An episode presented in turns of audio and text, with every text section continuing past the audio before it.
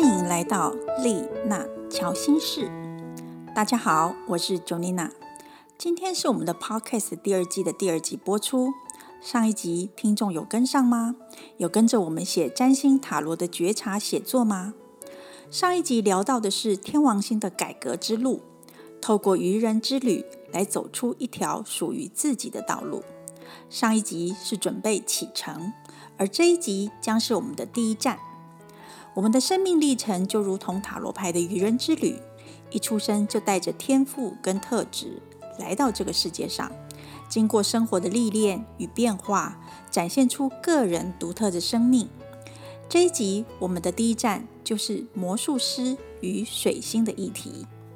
首先来介绍一下水星。水星是最靠近太阳的行星，轨道运行的周期很短，绕太阳一圈大约只有八十八天。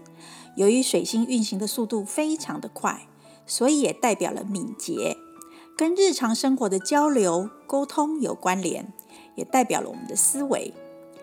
在占星学中的行星，月亮是跑最快的，因为它绕地球一圈只需要二十七点三三天。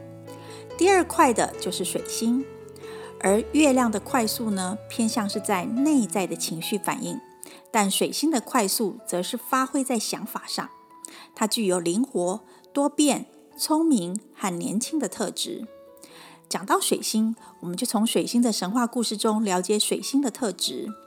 水星原来的名字呢，是来自于罗马神话之中的莫丘利。它的两只脚长有小翅膀，手拿着一个有两条蛇的权杖，走路非常的快，是负责将亡灵引导至冥界的使者。在埃及神话之中的托特神，也是跟水星有关的。他是一个具有智慧。而且专门守护文艺和书籍的神，而在希腊神话之中的赫米斯，他则是一位商业跟旅行之神，他也是代表水星，因为他非常的喜欢旅游，经常担任人类和神祇之间的使者。赫米斯是宙斯跟仙女玛雅的孩子，当他一出生之后，还是小婴儿的状态时候，就非常的无聊。着急的想要找一些事情来打发时间。他不像一般在襁褓中的婴儿那样乖乖的躺着，等待着妈妈的照顾。所以水星有变动以及容易烦躁不安的感觉。从这个故事听起来，这个特质是不是有点像双子座呢？而赫米斯才出生一天的时候，就蠢蠢的欲动，想要去探险了。他首先遇到一只陆龟，一下子就被它美丽的壳所吸引住。然后他就灵机一动，把龟壳外面包了一层牛皮纸，并且加了几根弦，就做出了一支里拉琴。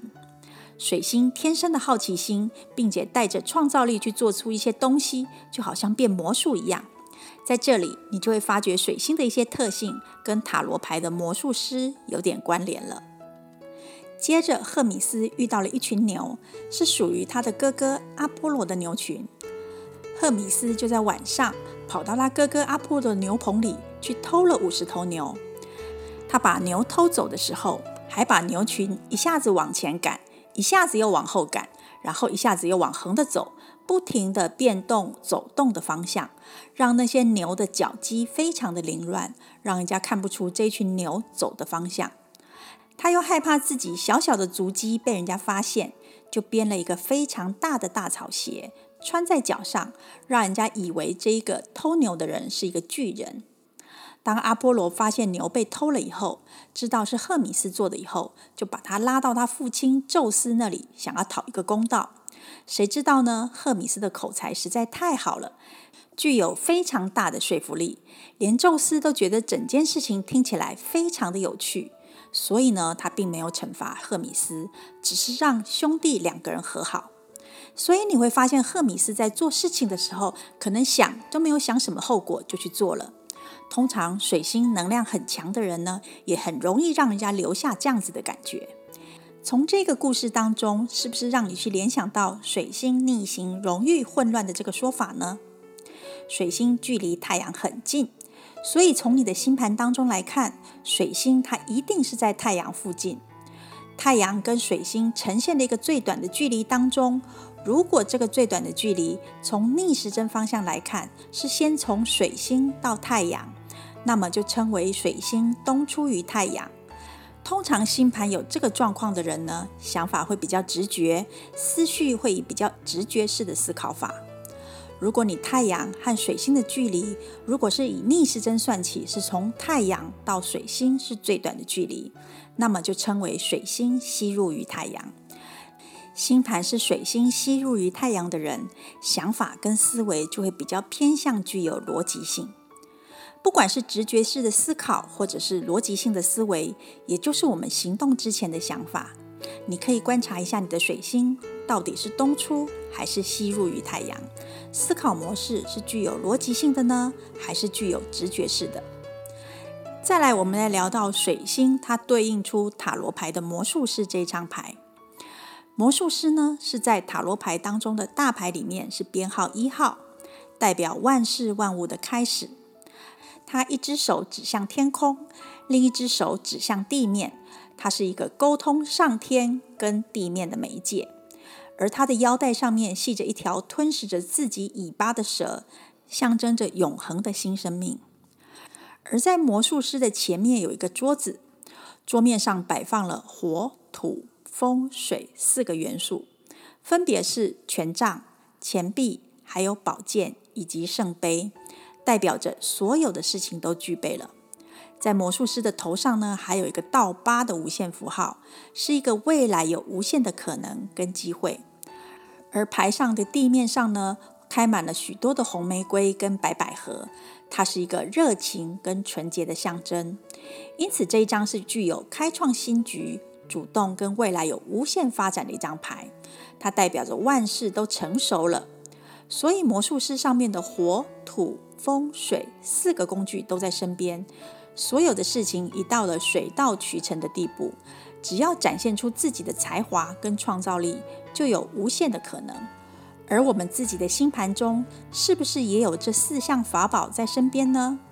这就是这一集我们的觉察写作题目。在觉察自我之前，我们先来理解我们跟他人是如何互动的。如果你的水星和另外一半的水星都在火象星座，那么你们彼此的想法是不是都比较积极主动？两个人在言谈之中也容易激起共鸣。如果你的水星跟对方的水星都在土象星座，那么你们的思绪是不是比较沉稳？而另外一半呢，跟你虽然在沟通上面虽然不是那么的激烈快速，但是也能够找到彼此相同的同调。如果你的水星跟对方的水星都是在风象星座，那么彼此之间的思绪会比较理性，那么在沟通上面都能够用理性的想法来找到契合点。若是你的水星跟他的水星都是在水象星座，那么想法跟沟通都会用感性的角度来作为出发点，在沟通上也比较能够支持对方的想法。所以，水星在相同元素的时候，思维思绪是比较契合的。尤其是你的水星跟对方的水星是在同一个星座的话，那么想法或者是看法就非常的接近，而且容易谈得来。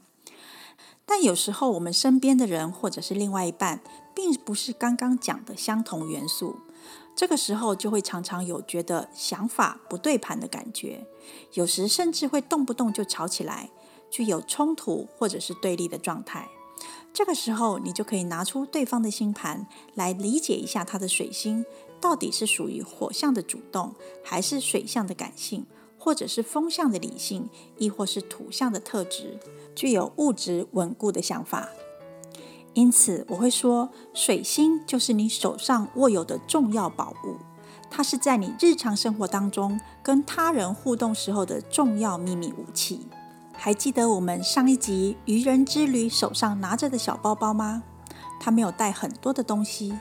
今天他来到了第一站，却发现到他必须靠他自己的天赋专才才能够继续他的旅程，也就是必须靠着变魔术才能够赚取旅途费用。于是他就把他的包包打开了，拿出他手上的宝物——水星。我们每一个人的星盘上面也有这样的宝物。就看你如何的去运用它。这一集的自我觉察练习，第一个问题是：我的思绪时常受到什么样子的影响？第二个问题是：我想到什么事情就会让我心烦？后来我如何解决这个心烦？第三个问题是：我有常常为了说错话而懊恼吗？想象一下当时是什么样子的状况，后续我又做了什么样子的处理呢？这就是我们这一集的三个问题。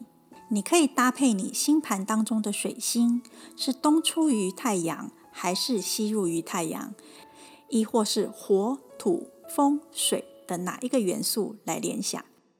在节目的最后，我要来分享一下一个听众朋友他给我的上一集回馈。他告诉我，他是一个天王星跟金星有九十度冲突的人。他时常在人际关系当中处在冲突的状态之后，就想要抽离自己，以至于无法跟人群好好的互动。他最有印象的一次呢，是在他年轻的时候担任一个同学的伴娘，而他在当伴娘的前一天呢，他喝了一些酒。他有喝酒的习惯，但那一天他喝的稍微的多了一点，因为他感叹他的同学要结婚了，但是他在感情路上一直都不太顺利。结果隔天起床之后，他没有去参加同学的结婚典礼，当然伴娘就少了一个了，而他也从此失去了这个好朋友，所以他现在非常的懊悔。想起来，他当时如果不要这么的任性，而导致他的朋友婚礼差点无法顺利进行，就不会失去这位朋友的友谊了。而他自己也从天王星跟金星的九十度相位当中觉察到这一点，也欢迎你将自己的自我觉察练习分享给我们哦。那么我们这一集就分享到此，我们拜拜。